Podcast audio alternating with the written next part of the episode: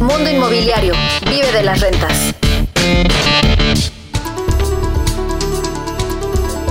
¿Cómo le va? Me da gusto saludarles. Soy Luis Ramírez. Esto es Vive de las Rentas Radio. Estamos transmitiendo desde la Ciudad de México para toda la República Mexicana y el sur de los Estados Unidos. Me acompañan mis queridos socios co-conductores de este programa, Pablo Mateos, Pablo Maestro de las Rentas, así lo encuentra en las redes sociales. Y mi querido socio también, y lo encuentra en las redes sociales como Eduardo Vive de las Rentas. Eduardo Aguilera, me da gusto saludarles y bueno, recordarle que además de transmitir a través de la frecuencia modulada por el Heraldo Radio, puede usted localizarnos en todas las plataformas para escuchar pues este material en forma de podcast en todas las redes sociales. Nos encuentra como vive de las rentas y hoy tenemos un tema muy muy interesante, queridos socios, que es este tema de los CETES, los CETES y esta tasa de referencia en la que el gobierno, vamos, el gobierno del Banco de México, no, no me refiero al gobierno de la República, sino al gobierno del Banco de México, que es un gobierno autónomo, vamos, también, de hecho, el Banco de México lo es, no depende de las decisiones del Banco Federal, pero bueno, al final eh, tienen, del Banco Federal, me refiero del gobierno federal, quise decir, eh, se supone que toma decisiones autónomas y pues ha decidido aumentar y aumentar la tasa de referencia precisamente derivado de la inflación que hemos vivido en México y en el mundo, y hoy coloca pues esta tasa de referencia por encima del 11% y en consecuencia quien tiene dinero en el banco pues está recibiendo más del 11%. Y pues es una buena nueva o una buena nota para los ahorradores, pero para los ahorradores que no entienden qué es lo que realmente está pasando. La inflación se dice que eh, ha llegado en 2022 a rozar el 8%, el 8% de inflación. Este 2023 va por ahí también, cerca del 7, 8%, pero esa es la inflación que nos vende el gobierno, hay que decirlo con todas sus letras, la, inflación que analiza el gobierno. Yo siempre lo digo en todos los foros donde tengo oportunidad de recordarle a quienes nos escuchan acerca de el costo real de la vida. O sea, cuando nos damos cuenta, eh, y pongo este ejemplo siempre porque me parece extraordinario, como con dos mil pesos llenábamos el carrito hace un año, hace dos años, y hoy con dos mil pesos, me refiero al carrito del súper eh, y también al carrito de gasolina, en fin, es que la inflación, el gobierno marca precisamente la inflación que se genera por el consumo de arroz, de frijol, de gasolina, de los productos denominados canasta básica. Pero el costo de la vida real es mucho más alto y es aquí donde los economistas con índices como el famoso índice Big Mac hablan de que el año pasado, por ejemplo, el 2022, por lo menos la inflación fue del 20%. Entonces, ¿qué está pasando, Pablo Eduardo? La gente dice, bueno, yo tengo un millón de pesos, lo tengo en el banco, estoy muy a gusto invirtiendo en CETES, que son eh, pues estas inversiones a, a 60, 90, 30 días, y resulta que estas inversiones eh, pues me dan el 11%. O sea, anual, después de mi año, si yo conservo ese millón de pesos, voy a recibir pues precisamente 110 mil pesos, el 11%, que suena bien porque el gobierno me dice que la inflación fue del 7, fue del 8, entonces yo voy a estar ganando dos o tres puntos porcentuales más que la inflación. Pero es que el problema que la inflación no es real, es la inflación de los productos de la canasta básica, que son productos que se controlan, que el gobierno trata de controlar precisamente para que lo demás no se afecte. Pero al final, nosotros que somos constructores, que somos desarrolladores, Pablo Eduardo, hemos observado un costo, un incremento en el costo de la mano de obra, por supuesto, el costo de los materiales, de los insumos para la construcción, que va en algunos segmentos arriba del 20%, arriba del 30%, algunos arriba del 50%. Entonces, es imposible que la inflación sea del 7 o del 8%. Es lo que a veces pues, no se analiza y entonces Pablo Eduardo, quienes se invierten en CETES, dicen yo estoy bien, pero no se dan cuenta que están perdiendo dinero, porque veamos los ejemplos famosos de los coches usados. Ve usted un coche muy recurrido, un Suru, un Jetta, ve usted cuánto costaba el año pasado, un Suru modelo 2005. Un Suru 2005 costaba el año pasado 100 mil pesos.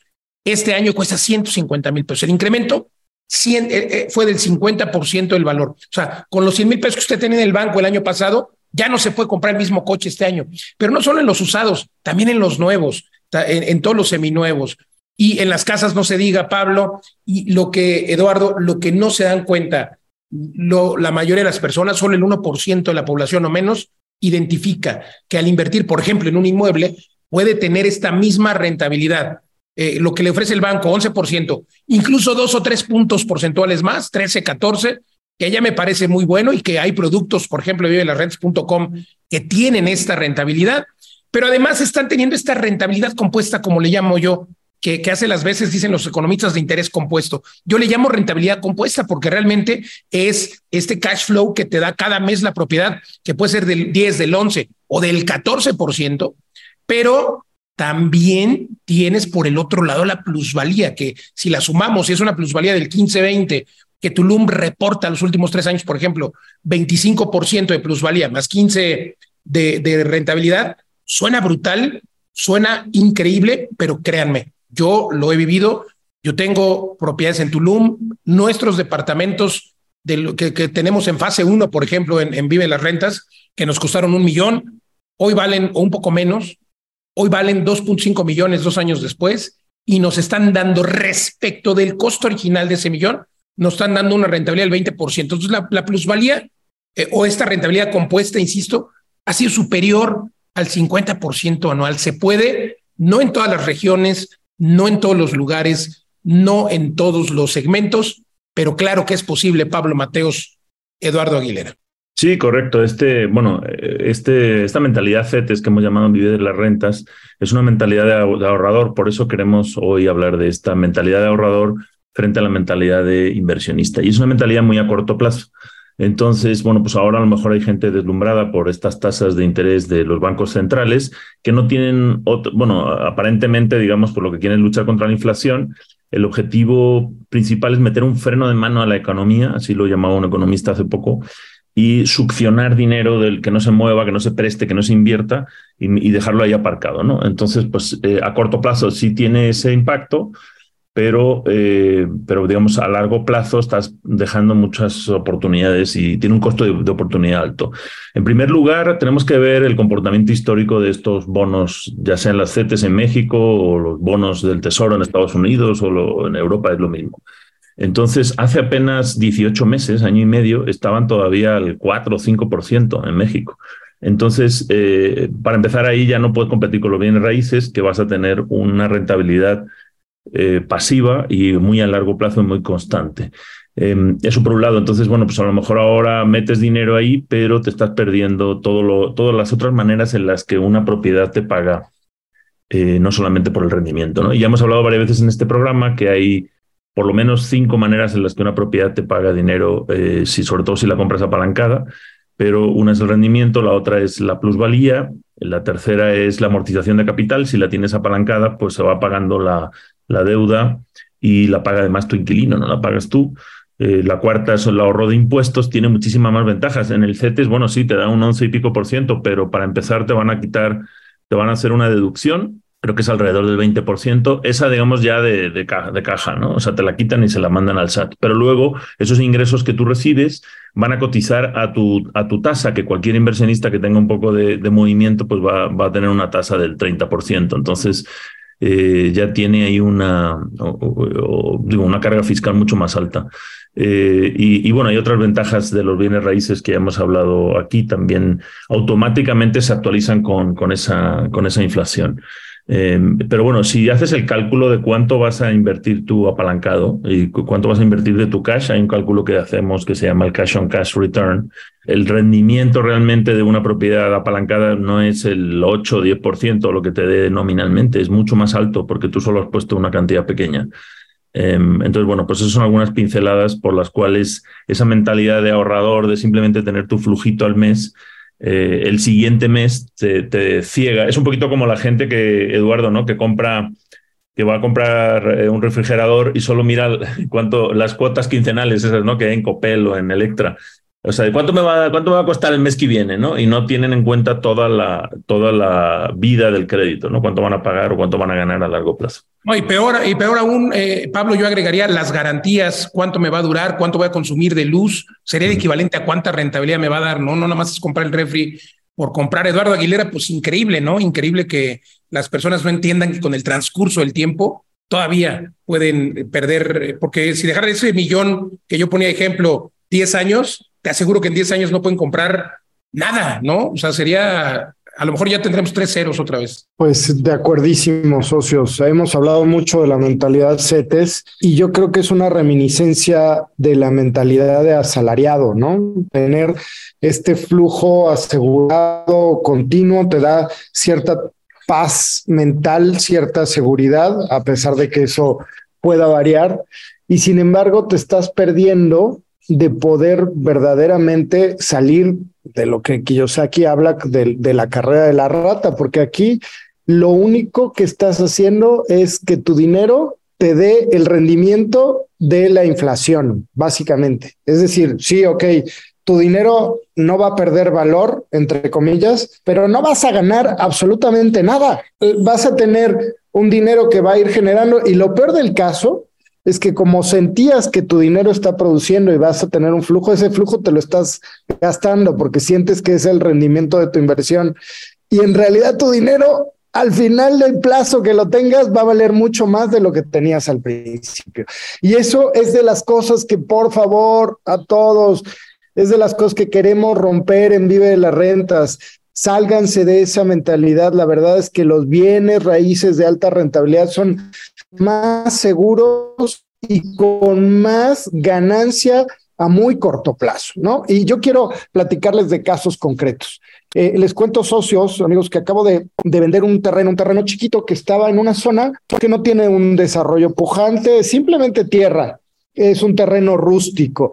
Y lo compré eh, la primera vez que pasé por ahí porque me gustó el lugar, eh, fue en 2017 y el terreno hoy vale 250% más de lo que costaba hace cinco años. Una plusvalía del 50% anual. No, eh, imagínate. Sin hacer nada.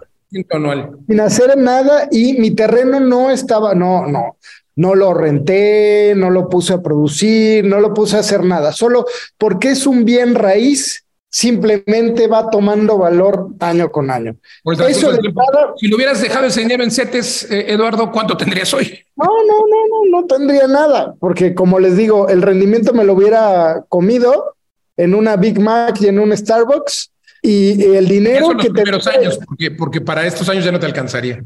Esa es otra ventaja de los bienes raíces, ¿no? Es como esas alcancías, esas huchas. Que no te lo puedes comer. no la puedes abrir, ¿no? el otro día me dijo, me dijo, claro, claro. me dijo, me dijo, oye, te voy, pues te puedo, me dieron unas monedas de 10 pesos nuevas.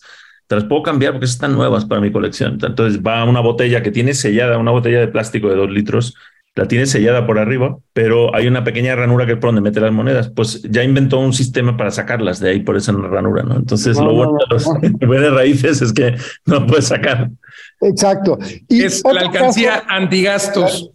Sí. Oigan, oigan, pongamos ejemplos, me encantó esto que estás haciendo, Eduardo, esta mecánica, ejemplos reales, porque si comparamos los CETES, por ejemplo, eh, ¿con qué otra cosa las compararía, lo compararíamos? No, mira, lo puedes, lo puedes comparar también con inversión en la bolsa, que te puede dar ganancias muy grandes de un día para otro y pérdidas muy grandes de, de un día para otro. También es un esquema muy riesgoso que además todo el mundo dice, ay, es que invertí en la bolsa y voy ganando y tal, y es pasivo. No, pues ¿cuál pasivo? O sea, si verdaderamente te vas a meter a invertir en la bolsa, es que te vas a levantar todos los días a la hora que abre la bolsa en Nueva York, te vas a leer las noticias de todo el mundo y vas a tratar de entender cómo afecta eso a cada una de las acciones y vas a vender y comprar. Es emocionante divertido si no tienes otra cosa que hacer y si no te importa perder el dinero. Es como un poco ir a Las Vegas, ¿no? Conociendo un poco de póker. Claro, y ver si vas a tener suerte. Seguramente no, y, puedes y ganar puedes, mucho. Puedes perder el principal. El otro día vi una gráfica de este banco que acaba de quebrar en Estados Unidos, el First Republic.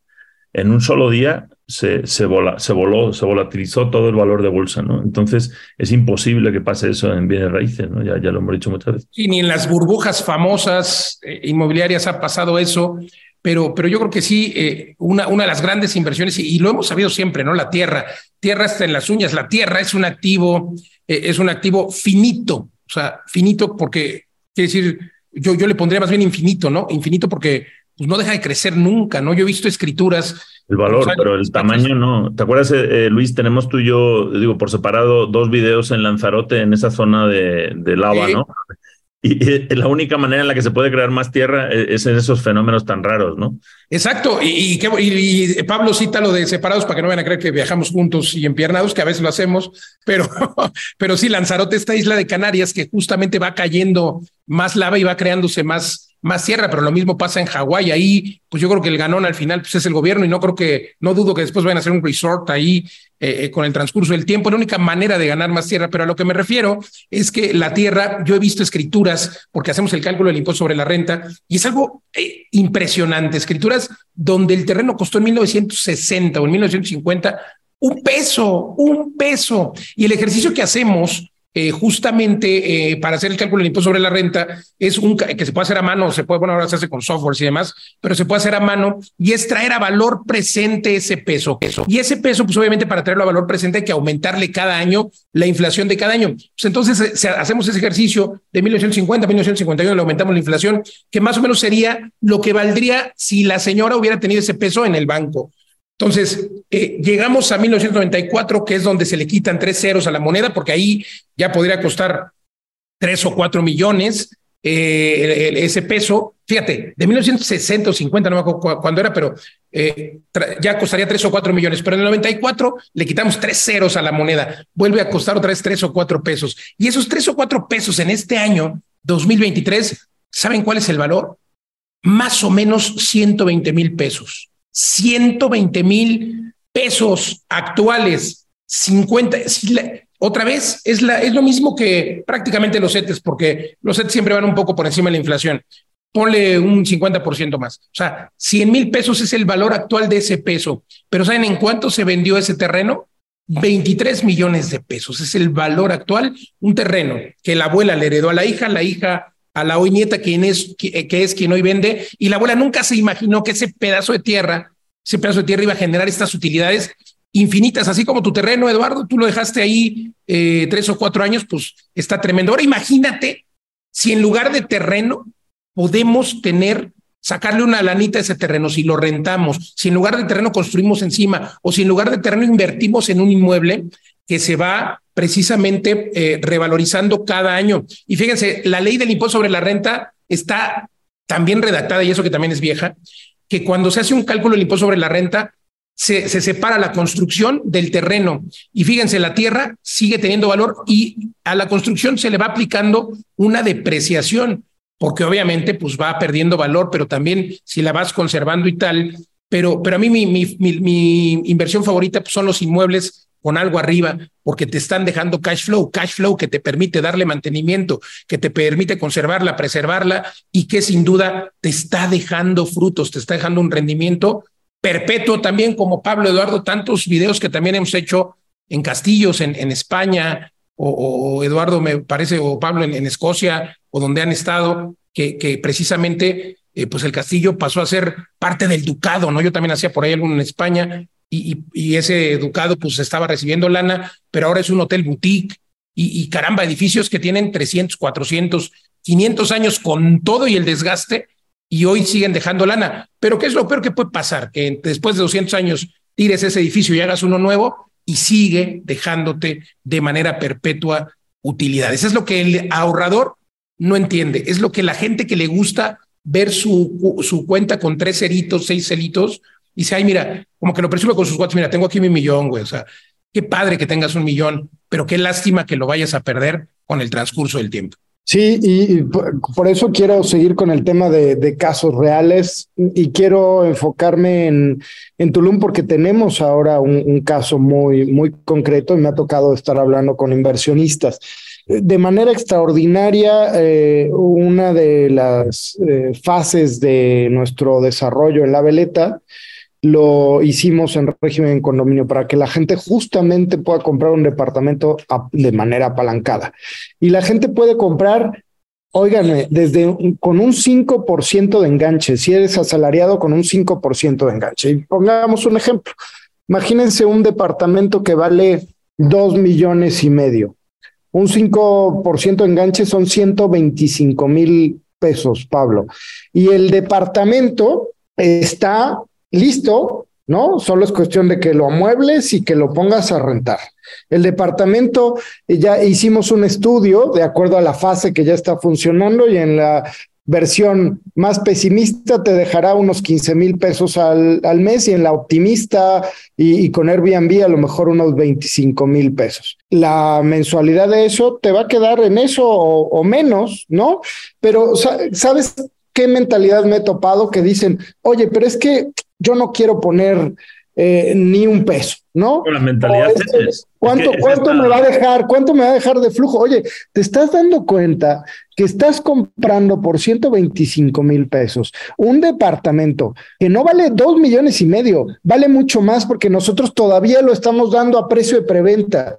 El precio que estamos dando es alrededor de 50 mil pesos el metro cuadrado, cuando en la veleta están en 65 mil el metro cuadrado. ¿Te das cuenta que has ganado de entrada así, solo por poner 125, un departamento que vale 3 millones de pesos. Ya te ganaste de plusvalía entre lo que te va a prestar el banco y lo que vale tu departamento, por lo menos unos 500 mil pesos. Y luego estás en Tulum, donde dentro de un año con la abertura del tren Maya o no pasara nada, Tulum tiene, eh, ya decía Luis, una plusvalía del 25%. Vas a ganar 25%. Al final vas a haber puesto 125 y ponle que, que tuviste que poner al mes cinco mil pesos extras exagerando para completar tu hipoteca por un año. Son 60 mil, 185 mil pesos por un departamento que en un año vale sin lugar a dudas tres millones y medio. O sea, el cash on cash y la plusvalía y todo lo que estás generando, además de que las rentas van aumentando año con año, es que no entiendo cómo le pones un pero a algo así. O sea, es hacer dinero sin dinero, Pablo pero pues necesitamos seguir educando a la gente para que entienda cómo puedes hacer dinero sin dinero, cómo los bienes raíces son la mejor manera para conseguir, sí, al final, ese cash flow, porque ese cash flow, si tú dejas de verlo a corto plazo, si no lo ves en 5 o 10 años, pues claro, al principio dices, ah, es que me va a dejar mil pesos, ¿de qué me sirve? Claro, el próximo año te va a dejar tres mil, el próximo cinco mil, el próximo diez mil. Dentro de diez años, esa propiedad te va a estar dejando 50 mil pesos mensuales netos, más, el valor que tiene esa. Entonces, tienes la ventaja del cash flow y de que tu patrimonio sea multiplicado por mucho, porque hagan la cuenta, ¿cuánto, cuánto es lo mínimo que se puede multiplicar un patrimonio en 10 años? Yo digo que hasta un 400%, pero hagan la cuenta, dependiendo de dónde inviertes, dependiendo qué estás haciendo. En, estos sitios que estamos hablando, Tulum, que están construyendo el aeropuerto, que sabemos que es que va a haber unos saltos de pluralidad muy grandes. Pero bueno, para terminar este punto, yo creo que, que lo que les da miedo es dar ese salto más allá de la mentalidad del mes, o sea, de la mensualidad o de la quincena. Es lo que decimos, volviendo al ejemplo este que yo ponía de la compra de los electrodomésticos a plazo, a mí me sorprendía mucho al llegar a México que el vendedor de los electrodomésticos no era capaz de decirte el precio de contado. Yo no me sabía esa palabra, yo le decía, pero ¿cuánto cuesta el refri? Me decía, 500 pesos. ¿Pero cómo va a costar 500 pesos? Pues 500 pesos, porque todos los precios estaban en, quincenas. O en, y entonces la gente al final solo tiene esa mentalidad de me alcanza o no, y solo ve el flujo del siguiente mes, pero no toda la vida del, del crédito. Totalmente, y deberían de verlo al revés, deberían de ver el flujo que les va a dejar ese bien, ese inmueble, y esto es posible en algunas regiones, en algunas ciudades. Tiene usted que entrar ahora a www.vivedelasrentas.com para que vea precisamente la oferta que tenemos si usted quiere invertir o si quiere capacitarse también, toda la oferta que tenemos en la academia y compartimos mucha información de valor. Insisto, nos encuentra en Facebook, en Twitter, en Instagram, en todos lados como Vive de las Rentas y o la página web vive de las rentas si quiere usted conocer sobre educación, pues barra academia. Gracias, Pablo Mateos, Eduardo Aguilera. Siga, por favor, en este programa y recuerde que puede escuchar todos los episodios de manera retroactiva en las diferentes plataformas. Soy Luis Ramírez, gracias. Hola, ¿cómo están? Si te está gustando esta grabación de radio y de podcast, es Vive de la Renta. Recuerda que es un programa semanal. Tenemos dos cápsulas de 30 minutos cada semana.